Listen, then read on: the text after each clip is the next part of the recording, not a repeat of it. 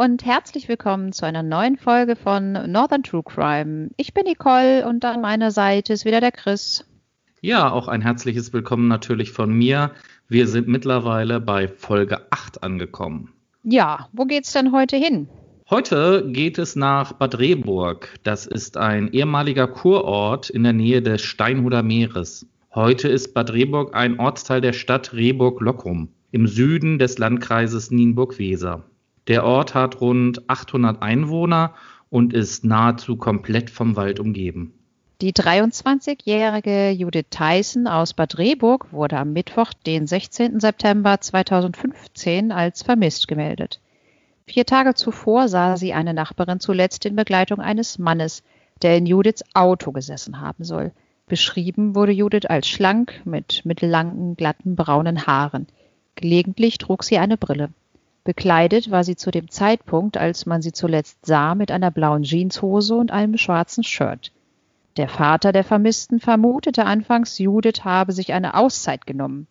In der Zeit zuvor zog seine Tochter mehrmals um, eine Hüftoperation war noch nicht komplett ausgeheilt und es gab Probleme mit dem BAföG. Am Freitagabend, also zwei Tage später, um 20 Uhr, stellten Polizisten im Rahmen der Fahndung den roten Fiat Seicento der Auszubildenden auf dem Parkplatz des Marktplatzes in Lockom, das circa zehn Minuten von Bad Rehburg entfernt liegt, sicher.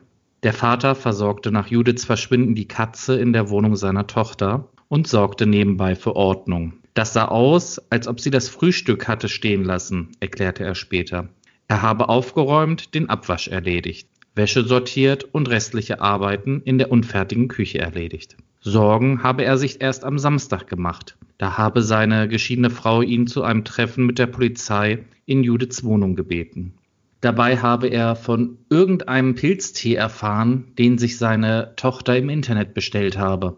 Dieser sollte zur Beruhigung sein, in Kombination mit dem Auffinden ihres roten Fiat Seicento am Rande des Klosterwaldes habe er sich dann doch Gedanken gemacht. Da fing ich das Grübeln an. Wenn sie eine Auszeit macht, nimmt sie das Auto mit. Da dachte ich, da stimmt was nicht. Da habe ihn die Unruhe gepackt. Am Samstag liefen Suchmaßnahmen unter Einsatz von Personenspürhunden, sogenannten Man-Trailern, an. Die Spürhunde führten die Polizeieinsatzkräfte in den Lockumer Klosterforst, aber die Suche blieb zunächst erfolglos. Der Vater wollte sich anfangs an dem Suchtrupp der Polizei anschließen, ging aber schließlich alleine und am Sonntagvormittag gemeinsam mit seiner Ex-Frau und seiner zweiten Tochter in den Forst. Möglicherweise habe Judith meditieren wollen, war eine Theorie von ihm. Das macht man nicht auf dem Weg, erklärte ihr. Mir ging im Kopf um, wenn sie Pilztee trinkt, zu viel oder zu stark, dass sie einschläft oder ihr schwindelig wird. Er schilderte weiter, ich habe die Äste gesehen, die schön gerade nebeneinander lagen. Das war für mich eine Sache, dass da was ist. Das ist nicht normal. Dann bin ich darauf zugelaufen und habe mich hingehockt. Da kamen schon diese grünlichen Fliegen hoch. Er habe Verwesungsgeruch wahrgenommen und zwei, drei Äste weggenommen. Da habe ich ihr Gesicht gesehen und sie sofort wiedererkannt, so der 63-Jährige. Nur seine Ex-Frau sei dabei gewesen, jedoch rund 30 Meter entfernt. Nach dem Auffinden rief er die Polizei an. Es wurde aufgrund der Auffindesituation davon ausgegangen, dass Judith Opfer eines Gewaltverbrechens wurde. Sie war bis auf eine Socke am linken Fuß nackt. Ganz in der Nähe des Auffindeortes fand die Polizei noch Judiths Brille und ein Stück Kaugummipapier. Ihre Kleidung war verschwunden. Da es tagelang regnete, waren viele Spuren mittlerweile verwischt und somit nicht mehr verwertbar. Eine 17-köpfige Mordkommission wurde von der Polizei Nienburg eingerichtet und suchte nun nach einem oder mehreren Tätern. Aber es gab monatelang keine Fortschritte, keine Zeugen, keine heiße Spur. Zunächst wurde sogar der Vater von Judith verdächtigt, mit der Tat etwas zu tun zu haben. Denn er habe sich nach Meinung eines Profilers untypisch verhalten, als er nach dem Auffinden seiner Tochter das Telefon nahm und Fotos von ihr machte. Auch das Aufräumen, Abwaschen und Saugen in der Wohnung der Vermissten wurde als mögliches Vernichten von Beweisen gedeutet. Im Zuge der Ermittlungen kam es im Februar 2016 bei dem 63-Jährigen zu einer Hausdurchsuchung und zu einer polizeilichen Vernehmung. Der Vater gab in der Vernehmung an, mit dem Tod von Judith nichts zu tun zu haben. Er blieb jedoch verdächtigt, die Polizei brachte einen Peilsender an seinem Auto an. Weitere Hinweise auf eine Beteiligung des Vaters gab es jedoch nicht. Also, was soll ich denn dazu sagen? Das erinnert mich gerade schon wieder ein bisschen schockierend an unseren Fall aus Bodenfelde, wo schon wieder ein Elternteil die Leiche seines Kindes findet. Okay, die Tochter war jetzt, was hast du gesagt, 23? Ja. Aber es ist trotzdem schrecklich. Also unfassbar. Und dann gerät er auch noch in das Visier der Ermittler. Also krass. Wobei ich auch sagen muss, das ist so ein bisschen ein Unterschied. Ich glaube, das sind Bodenfelde. Da war die Leiche des Kindes ja wirklich in der Nähe des Ortes oder so am Ortsrand gelegen, also ziemlich nah dran. Und hier ist das so, da ist die Polizei losgelaufen mit Mantrailern und ich weiß nicht, wie viele Hundertschaften, die da unterwegs waren und haben die Leiche nicht gefunden. Und dann geht eine einzelne Person los und findet sie in einem riesigen Wald. Das ist auch schon ein bisschen ungewöhnlich, muss ich sagen. Gut, dass der Vater sich vielleicht wirklich keine Gedanken darum gemacht hat, wenn er anfangs dachte, seine Tochter ist irgendwie spontan aufgebrochen und hat vielleicht die Wäsche nicht aufgehängt, kann ich schon verstehen, dass man denn dann sagt, so, ich mache hier mal ein bisschen Ordnung. Hat er sich wahrscheinlich wirklich nichts bei gedacht. Und das andere ist wahrscheinlich wirklich Zufall gewesen. Aber ich kann auch die Polizei verstehen, wenn die vermuten, dass er ein bisschen was damit zu tun hat. Weil, wie gesagt, wie willst du als Vater, wenn du da alleine losgehst, einfach so die Leiche deines Kindes finden? Also das, das finde ich, ist schon, ja, kann man irgendwie gar nicht, gar nicht so beschreiben. Klar, für den Vater, der weiß natürlich, dass er da nichts mit zu tun hat. Und wenn man dann auch noch selber verdächtigt wird von der Polizei, da würde ich dann dann auch sagen, also ich trauere hier um meine Tochter und ihr verdächtigt mich noch selber, obwohl ich damit nichts zu tun habe. Die Polizei braucht ja auch mal ein paar Beweise, die sie ja da auch gar nicht hatte. Aber vielleicht haben sie sich bei der Vernehmung dann, dann auch gedacht, naja, wir vernehmen den mal, vielleicht gesteht er ja einfach so, ohne dass wir großartig Beweise haben. Mhm. Keine Ahnung. Jetzt kann man, also es gibt natürlich jetzt zwei Möglichkeiten. Entweder, so wie du es gesagt hast, ist ein bisschen verdächtig, dass er jetzt die Leiche gefunden hat. Andererseits kann man natürlich auch sagen, ja, vielleicht hatte er aber auch den richtigen Riecher, wo, weil er kennt ja auch seine Tochter vielleicht ein bisschen länger als die Polizei. Und wenn die halt in eine ganz andere Richtung den Wald durchsucht haben, kann es natürlich auch sein, dass irgendwie sein Instinkt ihn da auf die richtige Fährte gelenkt hat. Ja, hören wir mal, wie der Fall weitergeht. Ne? Die Polizei versuchte bei ihren Ermittlungen die letzten Stunden von Judiths Leben zu rekonstruieren. Sie hielt an einer Tankstelle an. Dort soll sie in Begleitung eines Mannes gewesen sein, der auf dem Beifahrersitz gesessen haben soll. Doch die Überwachungskamera der Tankstelle filmte den Bereich des Beifahrers nicht. Und die Zeugin, eine Nachbarin, konnte sich an das Gesicht des Mannes nicht erinnern. Im Februar 2016 dann teilte die Polizei mit, dass sie in den letzten Monaten umfangreiche Suchmaßnahmen nach Spuren und Beweismitteln im Klosterwald Lockum veranlasst habe. Dabei unterstützten sie Hundertschaften der Bereitschaftspolizei Hannover. Es kamen Polizeitaucher zum Einsatz, die mehrere Teiche absuchten. Es gelang, persönliche Gegenstände des Opfers aufzufinden. Die Gegenstände wurden daraufhin im Landeskriminalamt Hannover auf Spuren untersucht, um mögliche Hinweise auf den oder die Täter zu finden. Nach knapp acht Monaten intensiver Ermittlungen, verbunden mit Zeitungsaufrufen, Zeugenvernehmungen und dem Aushängen von Plakaten, wurde anhand eines sogenannten DNA-Treffers ein Tatverdächtiger ermittelt und festgenommen. Am 14. April 2016 erließ das Amtsgericht Verden aufgrund dringenden Tatverdachts einen Haftbefehl. Der Beschuldigte, ein 48-jähriger Mann, befand sich aufgrund eines Urteils des Landgerichts Aurich vom Januar 2012 zur Tatzeit im Maßregelvollzug in Bad Rehburg. Zeitgleich erfolgten Durchsuchungen in den Räumen des Maßregelvollzugszentrums Niedersachsen in Bad Rehburg. Chris, können wir vielleicht mal kurz über diese Sache mit diesem Maßregelvollzug sprechen? Das hatten wir ja bislang noch nicht so häufig und erklärt haben wir das, glaube ich, schon mal gar nicht. Ja, also da hast du recht. Also wir sollten wirklich mal das Thema Maßregelvollzug ein bisschen erklären oder auch was ein Maßregelvollzugszentrum ist. Und zwar sprechen wir hier von einer Maßregel der Besserung und Sicherung. Die ist im Gesetz verankert und das sind unter anderem Sachen, die gemäß Paragraph 64 StGB, also das heißt eine Unterbringung in einer Entzugsklinik, also das heißt, wenn in einem Urteil festgestellt worden ist, dass zum Beispiel eine Tat aufgrund einer Alkohol- oder Drogensucht begangen worden ist, dann kann eine sogenannte Unterbringung in einer Entzugsklinik angeordnet werden. Und das ist eine sogenannte Maßregeleinrichtung. Was ist zum Beispiel noch eine Maßregel, Nicole?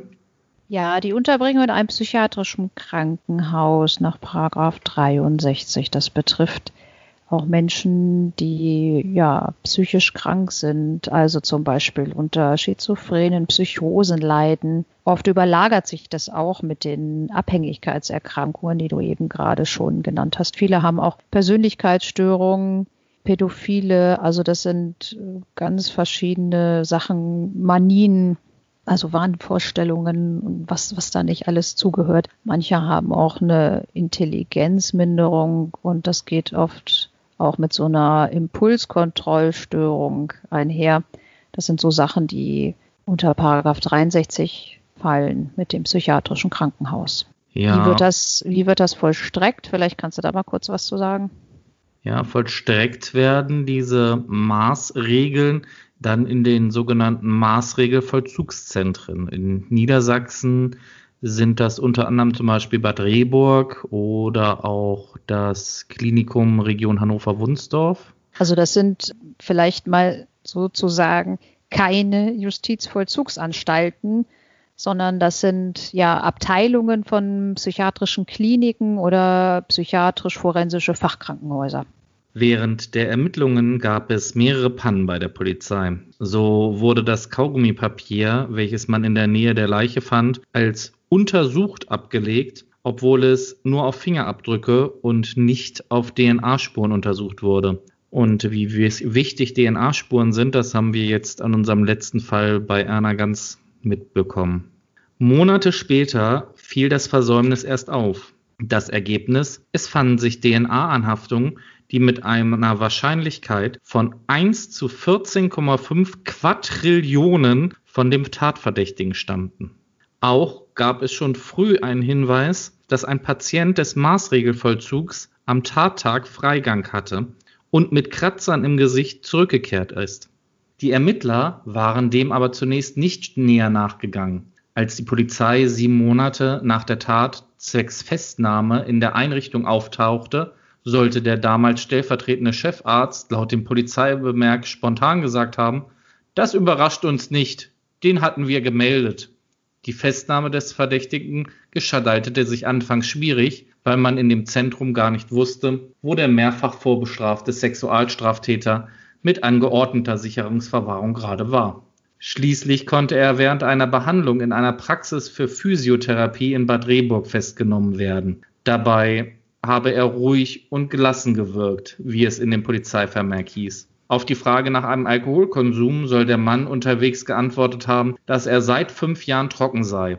Doch wegen eines angeblichen Hangs zum übermäßigen Alkoholkonsum wurde der Angeklagte im Januar 2013, also vor drei Jahren, im Maßregelvollzugszentrum untergebracht. Bekannt wurde auch, dass Judiths Wohnung keine 30 Meter von der Einrichtung entfernt lag. Möglicherweise lernten sich Jörg und Judith, die an einer Berufsschule in Nienburg eine Ausbildung zur Sozialassistentin machte, bei einem Freigang in der Nachbarschaft kennen. Denn wesentlicher Bestandteil im Maßregelvollzug sind Lockerungen, wie sie auch Jörg N. genoss, trotz angeordneter Sicherungsverwahrung.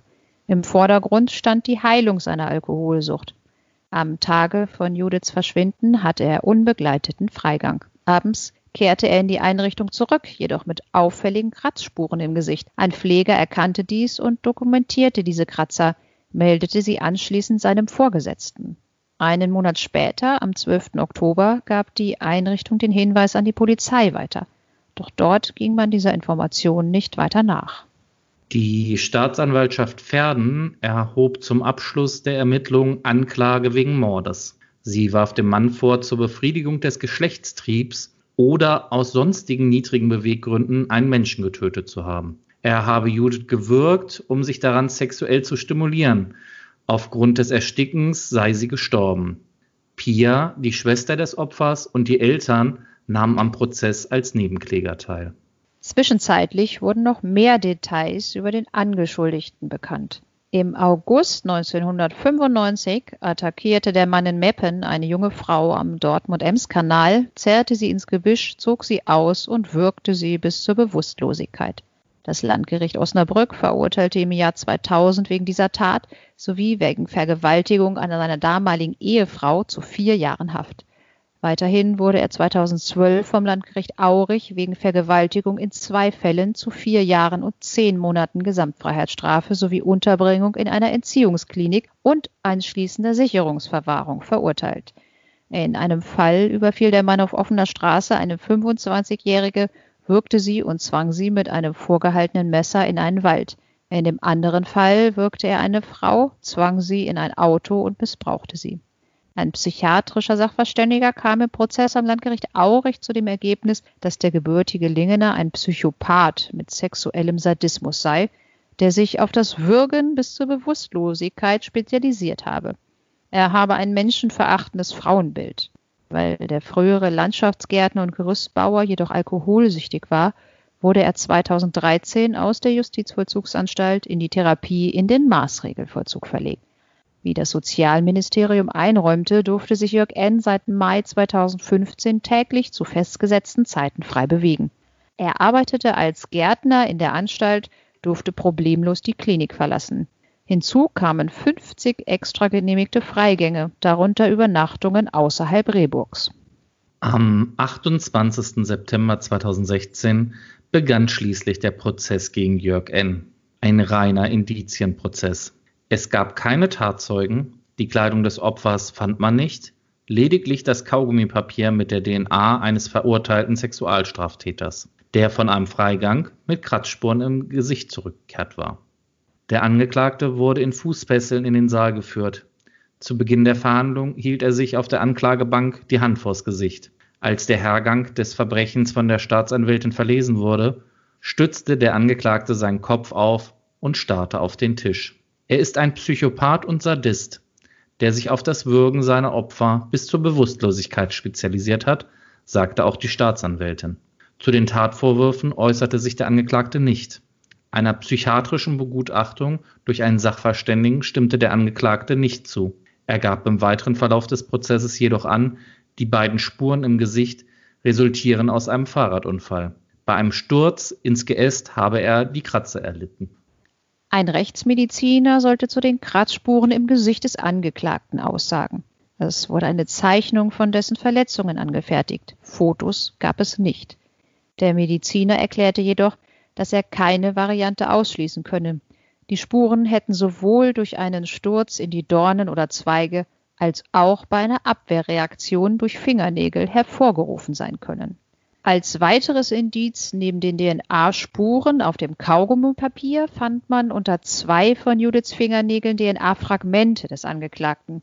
Es handelt sich hierbei nicht um die vollständige DNA, sondern nur um Teile davon. Nach mehr als 30 Prozesstagen las Jörg N. eine Erklärung vor. Ich habe mit ihrer Tötung nichts zu tun, hieß es darin. Er gab weiter an, Judith Tyson nicht zu kennen und an den Tattag keinerlei Kontakt zu ihr gehabt zu haben. Die Staatsanwaltschaft forderte am letzten Prozesstag in ihrem Schlussvertrag eine lebenslange Freiheitsstrafe und anschließende Sicherheitsverwahrung. Die Vertreter der Nebenklage plädierten ebenfalls auf eine Verurteilung wegen Mordes wie der Vertreter der Staatsanwaltschaft. Ein Vertreter der Nebenklage bezeichnete den 49-Jährigen als Serienvergewaltiger mit rituellem Vorgehen. Die beiden Verteidiger des Angeklagten forderten einen Freispruch. Für eine Verurteilung gebe es keine Beweise, betonten die Anwälte. Was ist, wenn der wahre Täter noch frei herumläuft? fragte ein Verteidiger. In seinem letzten Wort erklärte der Angeklagte, ich kann mich den Ausführungen meiner Anwälte nur anschließen.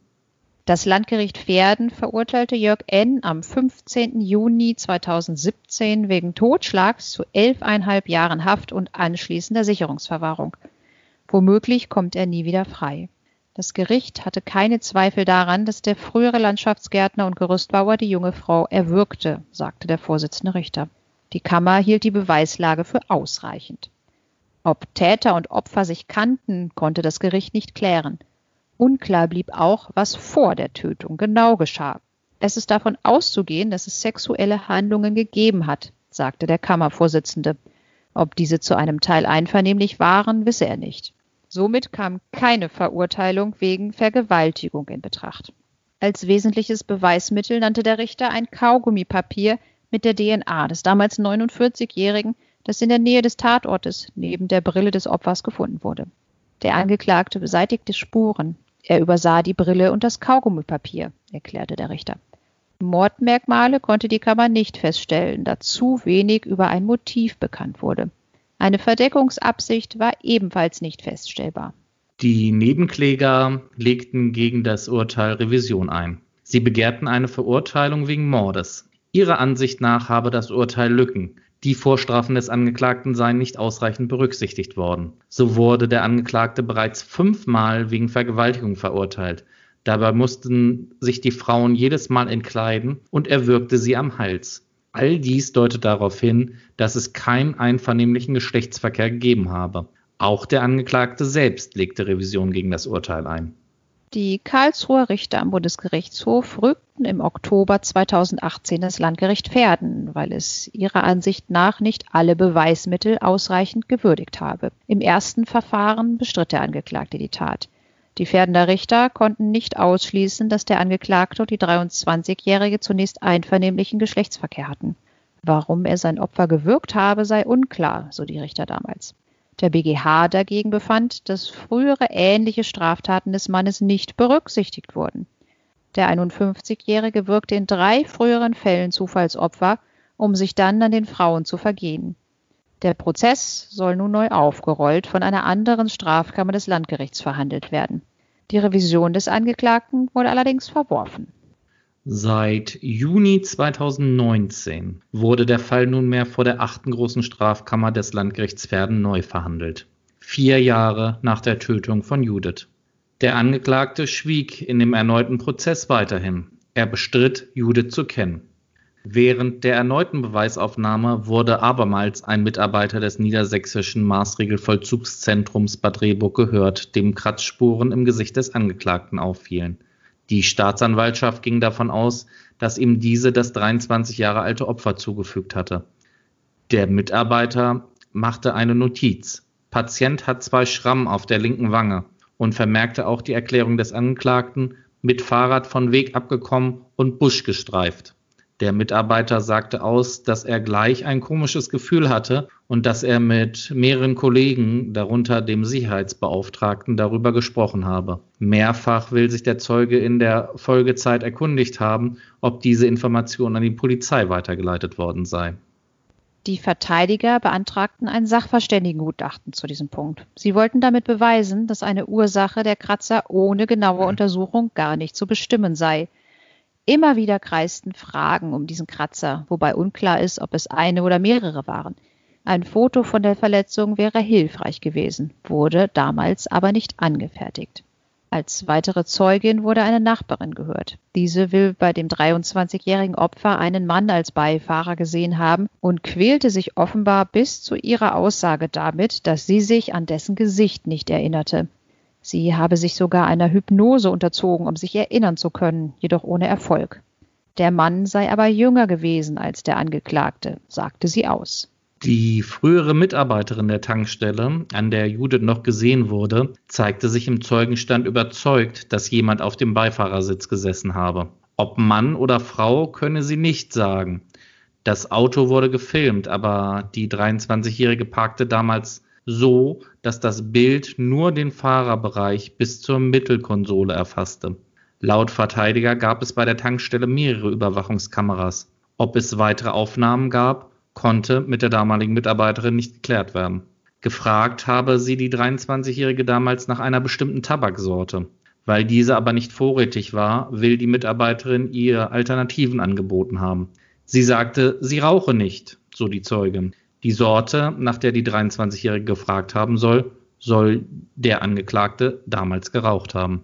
Als Sachverständiger wurde weiterhin der Biologe Dr. Arment gehört. Der 53-Jährige führte Untersuchungen durch, um den Todeszeitpunkt zu bestimmen.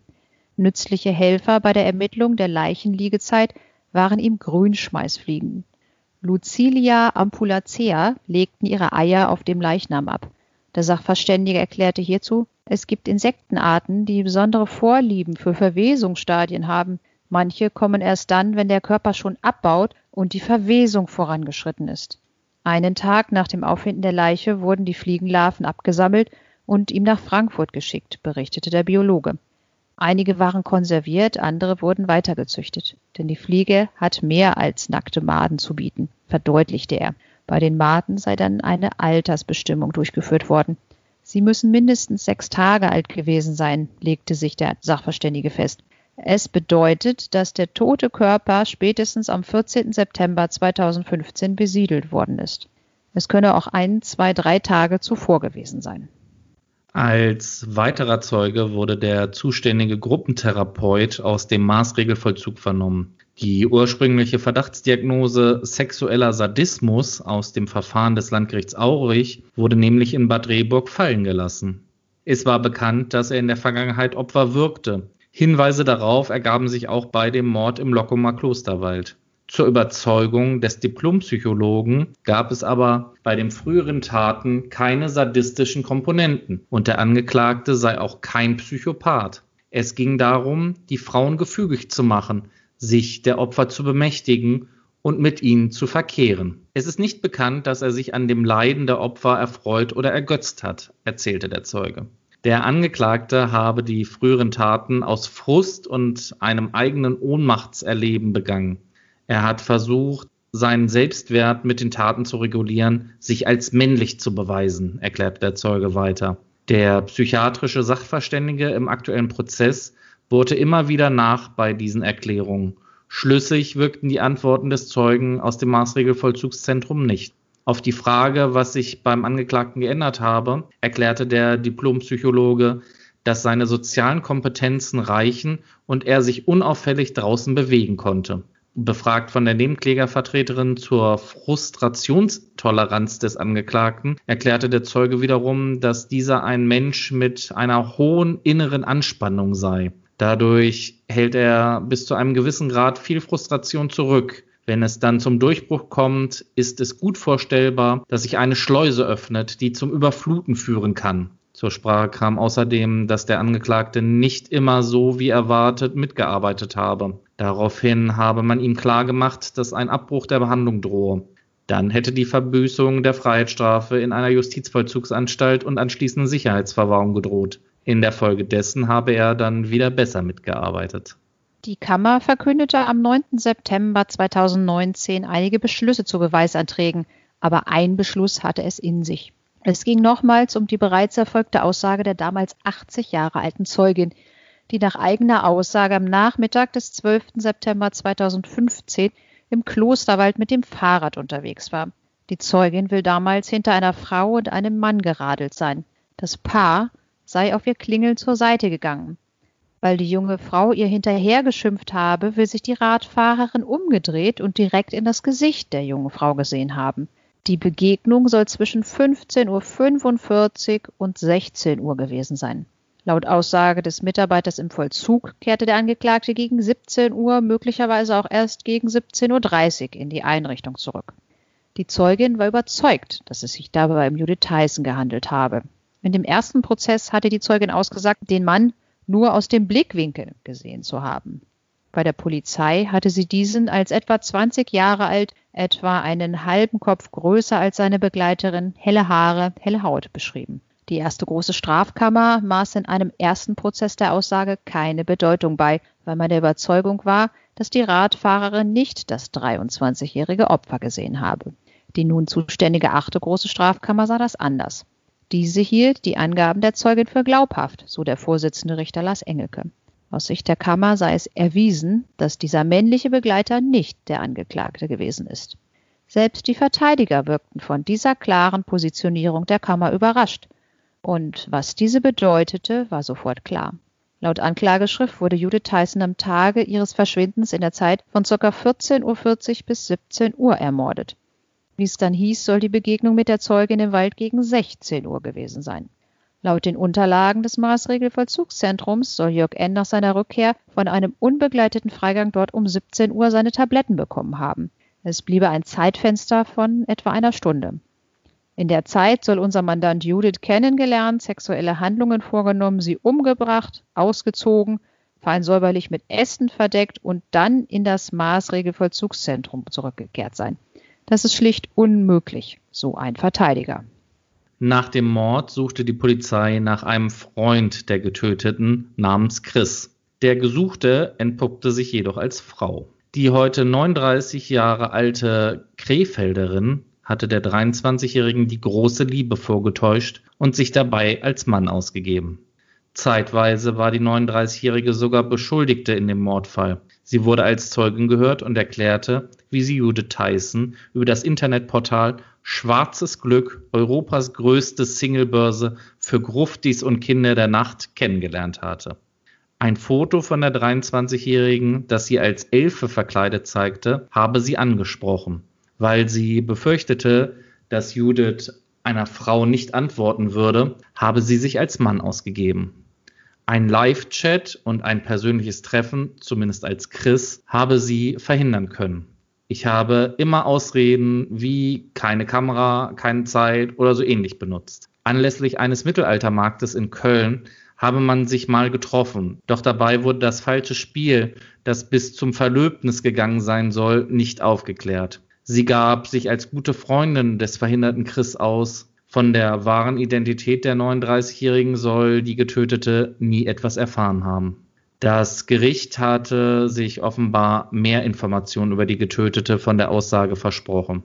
Die Krefelderin hatte auch einiges zu berichten, was sicher kritisch zu betrachten ist, da es auf Aussagen von Judith gegenüber der Zeugin basiert und der Charakter der Zeugin vom Vorsitzenden als manipulativ bezeichnet wurde. Ja, ist so, stimmte die 39-Jährige seiner Einschätzung zu.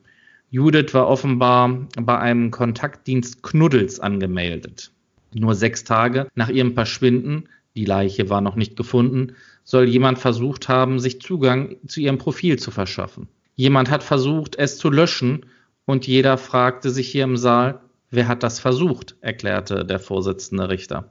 Die 39-Jährige gab an, es nicht gewesen zu sein. Die Verteidiger wollten, dass der Knuddelsspur weiter nachgegangen werden sollte, denn es sei denkbar, dass sich eine an der Tat beteiligte Person Zugang verschaffen wollte, um Spuren zu vernichten, argumentierte sie. Der Angeklagte sei diesbezüglich ausgeschlossen, weil er keine Ahnung vom Internet habe. Nachdem die Kammer es bereits als erwiesen bezeichnete, dass Judith kurz vor dem vermuteten Todeszeitpunkt noch in Begleitung eines anderen Mannes im Lockumer Klosterwald gesehen wurde, gab es neue offene Fragen. Wer war dieser Mann und hätte die Zeit für einen Mord durch den Angeklagten Jörg N. dennoch ausgereicht? Letzteres bejahte die Kammer mit einem Beschluss. Denn Ermittlungen der Polizei ergaben, dass man vom Tatort bis zum Maßregelvollzugszentrum mit dem Fahrrad bei gemütlichem Tempo 24 Minuten und 17 Sekunden benötigte. Für die reine Tatbegehung und das Verstecken der Leiche hätten ihm mindestens 30 Minuten zur Verfügung gestanden, stellten die Richter in einem Beweisbeschluss fest, und das wäre in der Zeit möglich gewesen, so deren Einschätzung. Das Entsorgen der Kleidung und des Handys der Getöteten wäre auch auf dem Rückweg möglich gewesen. Eventuell auch erst zu einem späteren Zeitpunkt, hieß es weiter. Zumal der Angeklagte am nächsten und darauf folgenden Tagen wieder Freigang hatte. Die Kammer bezog Stellung im Rahmen eines Beschlusses, mit dem ein Antrag der Verteidiger abgelehnt wurde. Die Juristen hatten die Zeit nicht als ausreichend für die Tat angesehen. Ein Verteidiger streute aber sogleich neue Zweifel. Als wahr unterstellt, dass sie an dem 12. September mit einem jungen Mann gesehen worden ist. Warum meldet sich dieser Mann nicht? Nach dem Ende der Beweisaufnahme plädierten sowohl die Staatsanwaltschaft auch als die Nebenklage erneut für eine lebenslange Freiheitsstrafe wegen Mordes. Die Verteidiger beantragten erneut, den Angeklagten freizusprechen. Am 22. November 2019 verkündete die Kammer das Urteil. Freispruch für den Angeklagten. Die Richter sahen keine eindeutigen Beweise mehr für eine Schuld.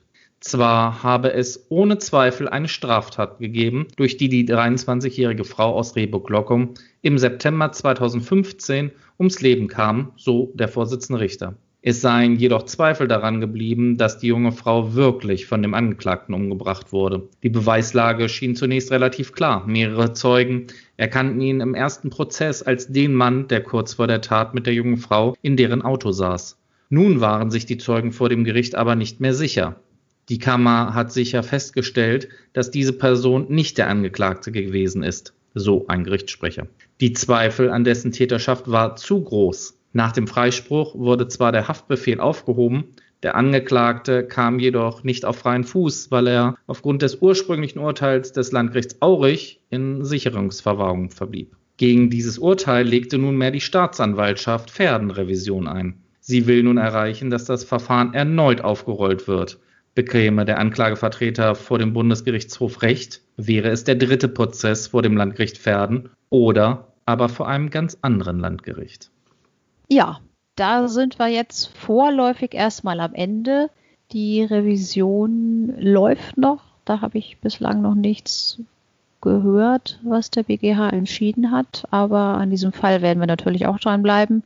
Wie an den anderen Fällen von uns, die natürlich auch noch offen sind werden da gegebenenfalls nochmal eine Folge machen oder zumindest zwischendurch mal berichten, wie das weiter ausgeht. Was sagst du denn zum Prozess? Was zu den polizeilichen Ermittlungspannen beispielsweise? Also ich finde, es gibt so ein Sprichwort, was das Ganze jetzt ganz gut beschreibt. Hier stehe ich nun, ich armer Tor und bin genauso schlau wie zuvor. Wir haben, das Einzige, was wir feststellen können, ist, es gibt eine Leiche und wir haben aber jetzt einen mutmaßlichen Täter, der einmal verurteilt worden ist und einmal freigesprochen worden ist. Zu den Pannen der Polizei, also ich bin ja immer Verfechter pro Polizei und der Ermittlungsarbeit. Und ich finde jetzt, nicht nur die Polizei hat hier Fehler gemacht, sondern ich weiß nicht, da kamen irgendwie Tausende von Fehlern auf einmal zusammen, finde ich. Warum wurde der Tatverdächtige, als er in den Maßregelvollzug zurückgekommen ist mit den Kratzern, warum wurden da keine Fotos von gemacht? Warum hat es über einen Monat gedauert, bis diese Fotos oder diese Mitteilung darüber, äh, also diese Fotos gab es ja nicht, sondern diese Mitteilung darüber an die Polizei gegeben wurde. Warum hat das einen Monat gedauert? Dann natürlich von Polizeiseiten, warum unternimmt man da nichts, wenn man so, so eine Mitteilung bekommt? Und ja, wo, wenn, ich, wenn ich da mal kurz reingrätschen darf, ich glaube, ja. es ist aber auch so ein bisschen schwierig, da einen Zusammenhang, ich, ich meine, wo, wo willst du denn da als Polizei anfangen? Wenn dir das Maßregelvollzugszentrum sagt, so, wir haben ja einen Freigänger, der ist mit Kratzspuren zurückgekommen. Ich würde vielleicht an dem Tag mal schauen, ob es irgendwelche Straftaten in meiner Region gab. Und du hast ja vorhin gesagt, Rehburg-Lockum ist jetzt nicht so Hamburg, Berlin oder so, sondern da gibt es vielleicht 1000, 2000 Einwohner. Ja, ja. Wenn man, wenn man jetzt mal davon ausgeht, sie hätten das vielleicht gemacht, dann hätten sie wahrscheinlich auch nicht wirklich was festgestellt, weil die, diese Brücke zu schlagen zu jemandem, der vermisst ist, wenn jemand mit dem Kratzer wiederkommt, ja, das muss man irgendwie auch erstmal alles so hinkriegen. Ne? Also das, das finde ich ist ein bisschen, ist ein bisschen schwierig. Die Sache, die mich auch eher so ein bisschen stutzig macht, ist das mit diesem Kaugummipapier. Das haben sie wirklich in der Nähe gefunden und das wird dann, dann einfach so, also wird mal auf Fingerabdrücke abgesucht. Da haben sie wahrscheinlich nichts gefunden, weil es hat auch geregnet und viele Spuren waren ja nun schon verwischt. Und dann wird das einfach als untersucht abgelegt und man guckt gar nicht weiter, ob da irgendwelche DNA-Spuren drauf sind. Dieses Versäumnis fällt Monate später auf das finde ich ist schon krass, weil da ist ja nun wirklich viel Zeit ins Land gegangen. Ja, absolut. Also das kann ich auch überhaupt nicht nachvollziehen. Genauso wie das dieser, was wir eben gerade noch hatten, diesen, diesem Knuddels-Account, der angeblich versucht worden sein zu löschen, dass man da auch nicht mal nachgegangen ist. Also das verstehe ich auch nicht. Ja, sind, sind, sind einige Sachen. Also das aus dem Maßregelvollzugszentrum, das finde ich sowieso krass, jetzt mal ganz abgesehen von, diesen, von dieser Kratzergeschichte. Der Mann ist verurteilt, erstmal zu einer Freiheitsstrafe, dann zu der Unterbringung und dann hat er auch noch anschließende Sicherungsverwahrung. Das bedeutet, dass er erstmal für eine wirklich, wirklich lange Zeit nicht mehr auf die Bevölkerung losgelassen werden soll. So hat es das Landgericht damals angeordnet. Aber was passiert da in dem Maßregelvollzug?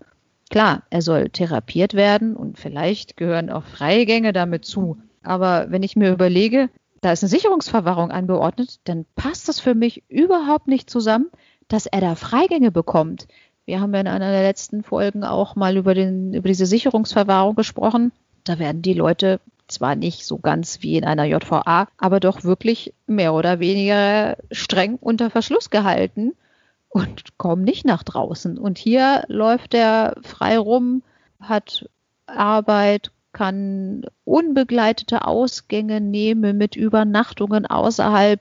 Das passt für mich wirklich nicht zusammen. Was ich auch herausgefunden habe, dass die niedersächsische Landesregierung auch natürlich auf diesen Fall aufmerksam geworden ist. Und es waren auch noch andere schwerwiegende Vorfälle im Maßregelvollzug. Da hat man sich eine Reform des Systems überlegt. So soll da den Schwerverbrechern künftig unbegleiteter Ausgang stärker, also das soll stärker überprüft werden.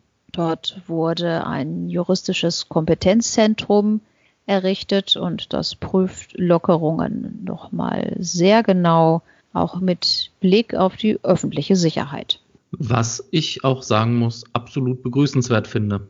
Ja, aber es ist natürlich traurig, dass erst sowas passieren muss, dass da mal jemand wach wird und dann feststellt, hm, die Leute sind doch gar nicht mal so ungefährlich, die da im Maßregelvollzug sitzen.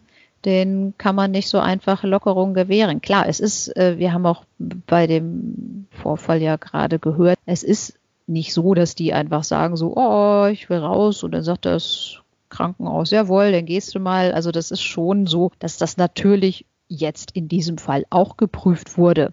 Aber offenbar ist das so, dass diese Prüfung nicht so umfangreich war, dass da nicht so viele Leute involviert waren, wie es in der Zukunft jetzt sein soll. Da hast du recht. Was mich an diesem Fall auch die ganze Zeit noch beschäftigt hat, okay, da machen wir jetzt ein bisschen größeres Fass auf, aber ich denke mal, das ist an dieser Stelle auch echt ratsam, wenn ich als Angeklagter Rechtsmittel gegen ein Urteil einlege und ich lege dieses Rechtsmittel ja dahin ein, dass ich möchte, dass ich anders verurteilt werde.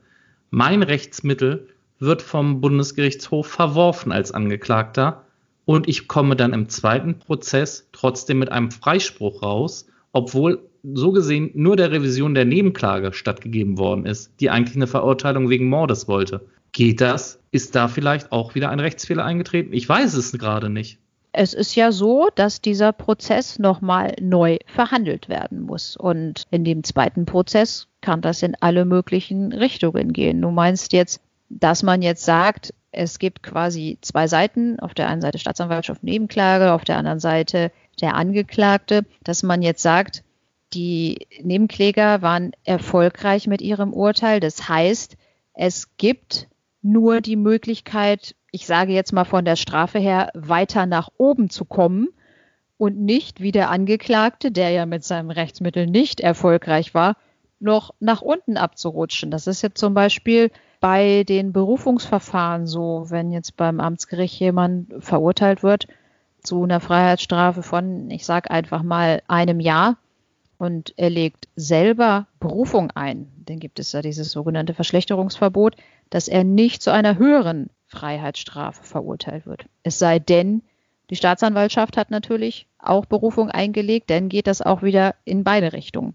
Aber ich denke auch mal, dass der BGH mit diesem, ja, mit, mit dieser Entscheidung hier, mit diesem Beschluss, dass die da schon auch eine Marschroute eigentlich vorgegeben haben und haben gesagt, wir sehen, dass der Angeklagte da nicht durchdringen sollte mit seinem Rechtsmittel, sondern wir sehen eher die Staatsanwaltschaft und die Nebenklage im Recht, dass da eine lebenslange Freiheitsstrafe wegen Mordes rauskommen sollte. Und ja, ich, ich kann es jetzt auch nicht mehr so ganz nachvollziehen. Es war in dem Fall ja jetzt so, dass die Kammern unterschiedlich die Zeugenaussagen gewürdigt haben. Die erste Kammer hat gesagt, wir glauben der Zeuge nicht, dass sie das Opfer und den Angeklagten gesehen hat, sondern die hat ja auch damals schon gesagt, es ist jemand anders gewesen. Da hat die Kammer aber gesagt, nein, wir glauben der Zeuge nicht. Und die Kammer nach erneuter Verhandlung hat jetzt gesagt, jawohl, wir glauben der Zeugin. Sie hat das Opfer gesehen und das Opfer war nicht in Begleitung des Angeklagten. Klar, kommt denn da hinterher vielleicht ein anderes Urteil bei raus, ne? Ja, das stimmt. Aber es sind natürlich auch Sachen, die denn dann so ein bisschen, ja, ich sag mal, ärgerlich waren, zum Beispiel da auf der Tankstelle. Dass da jetzt keine Videoaufnahmen vorhanden waren, auf denen man den Beifahrer erkannt hat. Ja, also ich weiß es auch nicht. Also machen die sich alle irgendwie keine Gedanken? Also wenn ich doch, doch weiß, es gibt mehrere Kameras auf der Tankstelle und die Polizei möchte von mir dieses Videoband haben, dann stelle ich denen doch auch die anderen Videobänder zur Verfügung normalerweise, oder? Ich weiß nicht, die werden ja auch teilweise gelöscht nach einem bestimmten Zeitablauf. Dürfen ja, ja auch denn aus datenschutzrechtlichen Gründen gar nicht so lange aufbewahrt werden und, und, und. Aber merkst du was, Nicole? Wir geraten jetzt in das Spekulieren, in das Was wäre, wenn Prinzip und das ist in dem Fall echt wirklich schwierig, weil man echt nicht wirklich sagen kann, war es jetzt der Angeklagte oder war er es nicht? Wurde er zu Unrecht verurteilt im ersten Prozess oder wurde er zu Unrecht freigesprochen? Sage ich mal so, als Chefin bei dem Prozess dabei gewesen wäre und hätte da entscheiden müssen, reichen diese Beweise oder Indizien aus, ihn zu verurteilen und dann auch wegen Mordes, dann hätte ich gesagt, mir reicht es, Einmal die DNA-Spur auf dem Kaugummipapier, was nun in der Nähe ihrer Brille war. Also wie, wie soll denn sein, seine DNA-Spur ans Kaugummipapier in die Nähe von der Brille? Er hat sich ja nicht eingelassen. Es ist in dem Fall, denke ich mal, ja auch clever, da einfach gar nichts zu sagen. Oder einfach nur zu sagen, nein, ich kenne sie nicht. Hätte ich als Angeklagter oder als Verteidiger auch gesagt, dass wir da am besten gar nichts sagen. Wir müssen ihm das dann, dann erstmal nachweisen. Aber das finde ich ist schon echt eine Sache, die ja, würde mir schon fast ausreichen für so eine Verurteilung, wenn denn dann unter ihren Fingernägeln auch DNA-Fragmente von ihm, sicherlich kann man das ja nicht nachweisen, weil das wohl auch durch die Witterungsverhältnisse, dadurch, dass das geregnet hat, ist da wahrscheinlich auch viel ausgewaschen worden. Das konnte man auch nicht mehr so richtig feststellen, dass das nun seine komplette DNA war, aber zumindest Teile davon. Also ganz ehrlich, ich hätte ihn verurteilt. Oder hättest du ihn freigesprochen? Schwierig.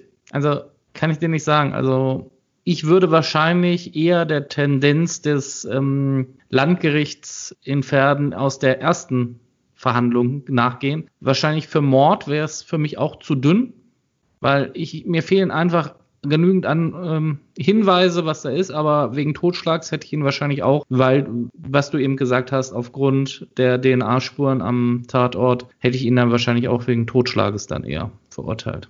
Ja, wir hatten ja auch schon mal gesprochen über die verschiedenen Mordmerkmale. Da gibt es ja einige, aber zum Beispiel niedrige Beweggründe. Er hat es ja auch schon vorher gemacht, dass er die ganzen Frauen einfach nur so gewirkt hat und sich denn an den Vergangenheit. Sicherlich ist es auch schwer, da eine Vergewaltigung nachzuweisen, weil dafür hatte das Gericht ja nun keine Anhaltspunkte. So wie ich das bei der Recherche auch festgestellt habe, hatte die Familie des Opfers damit wohl auch große Probleme, dass die Kammer hinterher gesagt hat, also in der ersten Instanz, ja, es wäre einvernehmlicher Geschlechtsverkehr gewesen. Und das war auch so eine Sache, die nur schwer verkraftet haben wir sind vorläufig jetzt erstmal am Ende mit dem Fall, ne? wobei ich wirklich gespannt bin, was da jetzt beim Bundesgerichtshof draus wird, ob das da wirklich in eine dritte Runde geht. Ja, ich bin auch gespannt. Wir halten euch natürlich auf dem Laufenden zu unserem ersten Fall, den wir als allererstes behandelt haben, der Mord auf dem Reiterhof in Dampfled. Da gibt es leider bisher noch keinerlei neue Informationen. Ich habe jetzt vor der Aufnahme der Folge mal geschaut, aber bisher ist da noch keine Entscheidung in der Revisionsinstanz ergangen. Gut, Nicole, zum Ende einer jeden Folge, wie immer, wohin geht's denn das nächste Mal? Ja, das kann ich verraten. Und zwar geht es mal wieder in die Hansestadt Hamburg. Genau, ich freue mich schon auf den Fall. Ich denke, das wird ganz spannend werden. Ich hoffe, ihr auch. Und dann bleibt mir eigentlich nur noch, euch einen schönen guten Morgen, guten Mittag, guten Abend zu wünschen bleibt sicher und vor allem gesund. Ja, macht's gut. Tschüss.